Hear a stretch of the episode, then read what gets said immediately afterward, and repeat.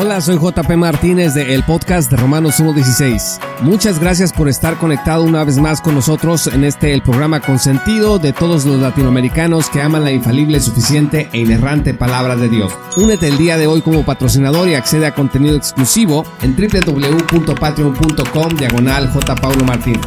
Disfruta del siguiente episodio que hemos preparado especialmente para ti.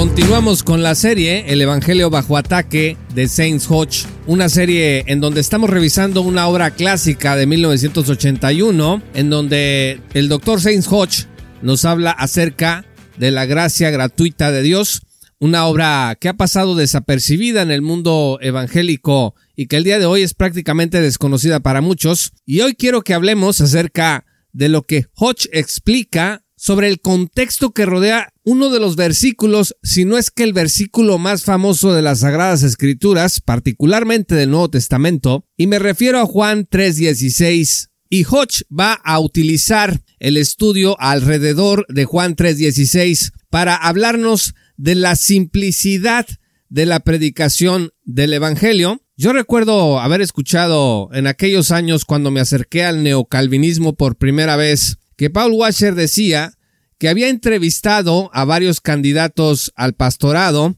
y que les había hecho la pregunta acerca de qué era el Evangelio, y Washer dijo que la mayoría de las personas que le respondieron esta pregunta no sabían qué era el Evangelio. Y bueno, cuando yo escuché eso me preocupé porque yo pensé, a lo mejor yo no sé qué es el Evangelio y he estado creyendo algo falso al respecto y a partir de ahí me puse a escanear todo lo que pude sobre Washer y otros que decían conocer el verdadero evangelio de Jesucristo. Por supuesto, aquí yo no estoy diciendo que no lo conozca en efecto.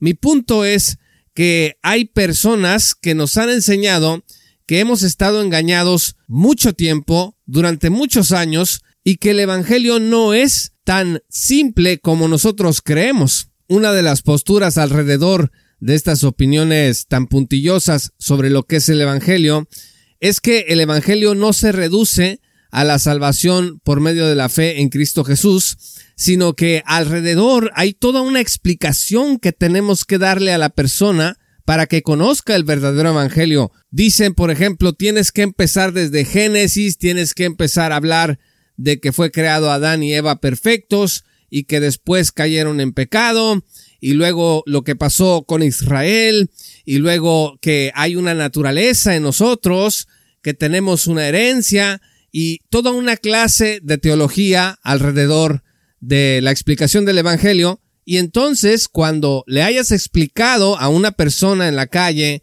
todos estos puntos teológicos que son muy importantes, esa persona va a estar en condiciones de aceptar o no la dádiva de Dios. Por supuesto, dentro de la explicación y alrededor de las doctrinas de la teología de salvación por señorío, pues se dice que la fe no es suficiente y que la fe debe de ir acompañada de obras de rendición total, de abandono completo del pecado y de un compromiso de nunca más volver a cometer los mismos pecados del pasado y que cuando uno palomea todos estos requisitos de la lista doctrinales, de compromiso personal, cuando uno entiende el costo de seguir a Cristo, entonces está uno en condiciones de aceptar la salvación que Dios ofrece y entonces puede usted decir que es salvo. Antes, no. Saints Hodge es de la opinión que todo esto es equivocado, que esta es una confusión de conceptos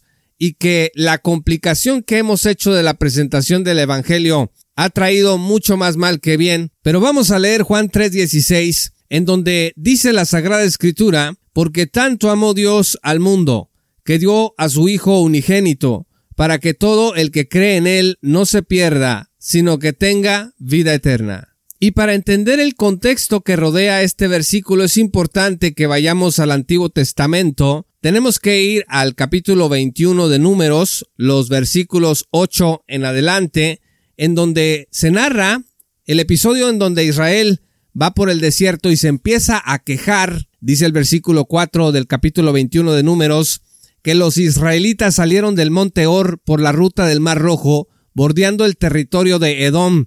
En el camino se impacientaron y comenzaron a hablar contra Dios y contra Moisés. ¿Para qué nos trajeron ustedes de Egipto a morir en este desierto?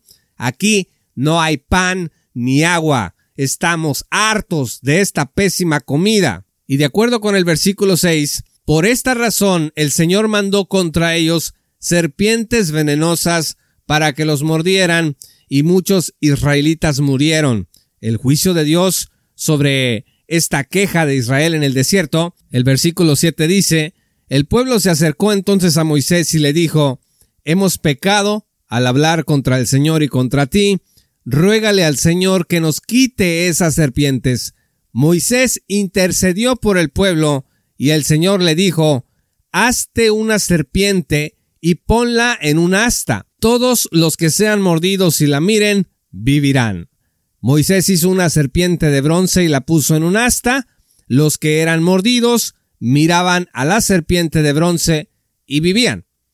Estimados amigos, ¿qué tiene que ver números 21 con Juan 3:16? Lo que pasa es que justo antes de que el Señor Jesús diga que todo el que cree en el Hijo unigénito tiene vida eterna, explica a Nicodemo, un hombre religioso, líder de Israel, que conocía las escrituras, le dice que así como levantó Moisés la serpiente en el desierto, así también tiene que ser levantado el Hijo del Hombre.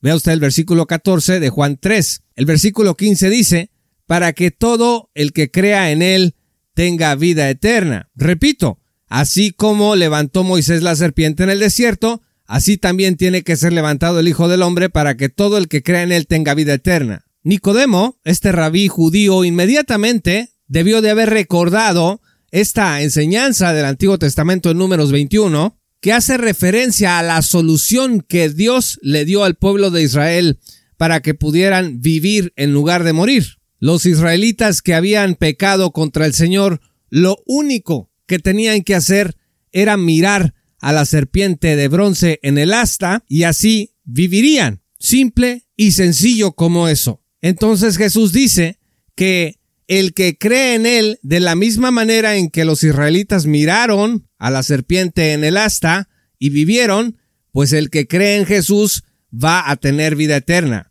No es complicado. Yo creo que se puede entender aquí en China, que se crea este mensaje de salvación por la sola fe en el Hijo de Dios es algo diferente. Hay mucha incredulidad, hay mucha teología que dice que esta manera de presentar el Evangelio es un Evangelio falso, es un Evangelio de creencia fácil, pero aquí estamos comprobando con las Sagradas Escrituras, sostiene Hodge, que la presentación del Evangelio en el Nuevo Testamento es simple. Crees en el Señor Jesús y eres salvo. Por supuesto que ha habido objetores dentro de la teología del señorío que han dicho que no fue tan fácil en números 21 vivir, porque dicen ellos que si eras mordido por la serpiente, lejos del asta en donde había sido colocada por Moisés, pues te tenías que arrastrar hacia ella. A lo mejor habías quedado allí a unos 300 metros y pues tenías que arrastrarte como podías en medio del dolor, esforzándote para poder llegar hasta el asta y ver a la serpiente y vivir. Entonces dicen estas cosas para tratar de encarecer la gracia de Dios, para poner el Evangelio como algo que no es tan sencillo, sino que va a exigir de ti obras, esfuerzo, sufrimiento y dolor. Lo que pasa es que se está confundiendo aquí los requisitos del discipulado una vez que ya uno es cristiano con el único requisito para que una persona sea salva, que es que crea en el Hijo de Dios para su salvación, de la misma manera que el israelita pecador solo tenía que mirar al asta donde estaba la serpiente para vivir. Así que, estimados amigos, números 21 glorifica la gracia de Dios. Es un pasaje en donde la gracia está en todo su esplendor porque el israelita no tenía que hacer absolutamente nada excepto mirar para vivir. Hodge dice lo siguiente, cito, la historia de números glorifica la gracia de Dios por la extrema simplicidad de la solución divina que desesperadamente necesitaban los israelitas. La fe es tomar la palabra de Dios y recibir el testimonio de Dios como verdadero. Fin de la cita. Vean ustedes lo que dice primera de Juan 5 versículos 9 al 10. Aceptamos el testimonio humano, pero el testimonio de Dios vale mucho más, precisamente porque es el testimonio de Dios que Él ha dado acerca de su Hijo. El que cree en el Hijo de Dios acepta este testimonio. El que no cree a Dios lo hace pasar por mentiroso por no haber creído en el testimonio que Dios ha dado acerca de su Hijo. Y si no crees en esta simplicidad de la solución divina, pues entonces es como decir que Dios está echando mentiras. Por eso Hodge y los maestros de la gracia gratuita en general consideran que todas las teologías que le añaden, que tratan de perturbar, de destruir, de deshacer esta simplicidad del Santo Evangelio de Jesucristo, en realidad están haciendo que Dios parezca un mentiroso, porque Él dice en su revelación que para salvarte solamente debes de creer, pero nosotros le añadimos a eso y decimos, no puede ser tan fácil, eso llenará la iglesia de falsos cristianos, esa es gracia barata, y otro tipo de calumnias que en realidad lo que hacen es que nos enfrentan no con los maestros de la gracia gratuita, sino con el mismo Dios que en su revelación está dando esta solución radicalmente simple para los que viven en perdición, para los que viven bajo su ira. Por otro lado, Romanos 4:21 dice que hay que estar plenamente convencido de que Dios tiene poder para cumplir lo que ha prometido. Si Él dice que teniendo fe en su Hijo tú recibes la salvación, tienes que tener esa fe, porque Él no es un mentiroso y porque Él tiene poder para cumplir con esa vida eterna que te prometió si tienes fe en su unigénito que Él envió. También escuché una vez a un predicador de la teología de salvación por señorío, en donde dice que encontró a una persona que tenía dudas sobre su salvación y él decía, lo que va a hacer el pastor promedio, el maestro promedio, es decirle, ¿Aceptaste al Señor Jesucristo con todo tu corazón? ¿Tuviste fe en Él? ¿Tienes la fecha? Porque algunas Biblias tienen ahí la fecha en que la persona creyó.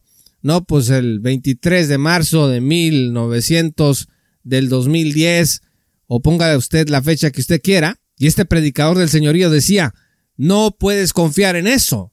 No puedes confiar en el día en que tú dijiste, Señor Jesucristo, creo en ti, creo que soy un pecador y que tú tienes poder para salvarme. Este predicador decía, eso es una mentira. Lo más probable es que vayas caminando rumbo al infierno engañado. Y esto es parte de las teologías, como por ejemplo la de Arthur Pink, en donde él claramente dice que creer en Cristo no es suficiente. Y así todos los maestros que terminan empujando y empujando para que el Evangelio no sea simple, están trabajando contra la gracia de Dios y están presentando falso testimonio contra Dios mismo que ha prometido que el que cree en su Hijo tiene vida eterna. Entonces, si no puede estar seguro de su salvación por haber creído en Cristo solamente, ¿qué más tiene usted que revisar? Y los maestros de salvación por señorío rápidamente le van a poner el foco en su propio desempeño. ¿Cómo estás viviendo? ¿Qué estás haciendo? qué estás viendo, qué estás tocando, qué no estás haciendo, cómo ha sido tu vida los últimos seis meses, el último año, los últimos dos años, y entonces quitan el foco de la fe en Cristo Jesús, quitan el foco del asta en donde está la serpiente de bronce para poder vivir y lo bajan a usted mismo. Es como si le dieran un espejo. Es como si los israelitas que fueron mordidos por las serpientes en el desierto se les hubiera dicho, lo que tienes que hacer para vivir es que tienes que buscar un lugar en donde se refleje tu rostro, en donde se refleje tu vida, y ahí revolcándote de dolor por el veneno que te inyectó la serpiente al morderte, pues pensar en cómo ha sido tu vida, en lo que has hecho, y buscar evidencias de que hay vida en ti. Esto, por supuesto, es, discúlpeme la expresión, pues una tontería, sobre todo porque es contra el consejo de Dios. Hay que ver el asta para vivir, hay que ver a Cristo y creer en Cristo para vivir, no verse uno mismo, porque entonces no va a encontrar usted nunca paz y tampoco salvación. Fíjese que Juan Calvino decía en sus instituciones lo siguiente acerca de la fe. Cito, la fe es un conocimiento sólido y cierto de la benevolencia divina a nuestro favor el cual, estando fundado en la verdad de la promesa de gracia en Cristo, se revela tanto en nuestras mentes como se confirma en nuestro corazón por el Espíritu Santo. Fin de la cita. Así que, hasta Juan Calvino, líder de la Reforma Protestante, tenía claro que la fe no tiene nada que ver con nuestro desempeño, que la fe es confianza, es un conocimiento sólido y cierto de la benevolencia divina a nuestro favor. Es cuando la promesa de gracia en Cristo está dentro nuestro y vivimos girando alrededor de esta promesa y no buscando en nuestras propias obras, en nuestra propia rendición, en nuestros propios compromisos de obediencia, la seguridad eterna. Así que la próxima vez que usted lea Juan 3:16, acuérdese de este contexto de números 21, porque así como levantó Moisés la serpiente en el desierto, así también tiene que ser levantado el Hijo del Hombre para que todo el que crea en él tenga vida eterna, porque tanto amó Dios al mundo, que dio a su Hijo unigénito para que todo el que cree en él no se pierda, sino que tenga vida eterna. Muchas gracias estimados patrocinadores y amigos por escuchar este programa. Yo soy JP Martínez de el podcast de Romanos 1.16. Este programa es posible gracias a la aportación generosa de nuestros patrocinadores que están hombro con hombro con nosotros en esta tarea de divulgación bíblica y teológica para la gloria de Dios. Así que únete el día de hoy para que puedas apoyarnos y que estos materiales puedan seguir siendo producidos para la gloria de Dios y el beneficio de nuestro público en todo el mundo de habla hispana. Entra en www.patreon.com diagonal J. Martínez y únete el día de hoy. Muchas gracias por escuchar este programa y que el Señor los bendiga hasta que volvamos a encontrar. Esto fue Romanos 1.16 con Juan Paulo Martínez Menchaca. Únete como patrocinador y apoya la sana divulgación bíblica y teológica en América Latina Búsquenos y síguenos en nuestro sitio web oficial, redes sociales y otras. Romanos 1.16. Todos los derechos quedan reservados.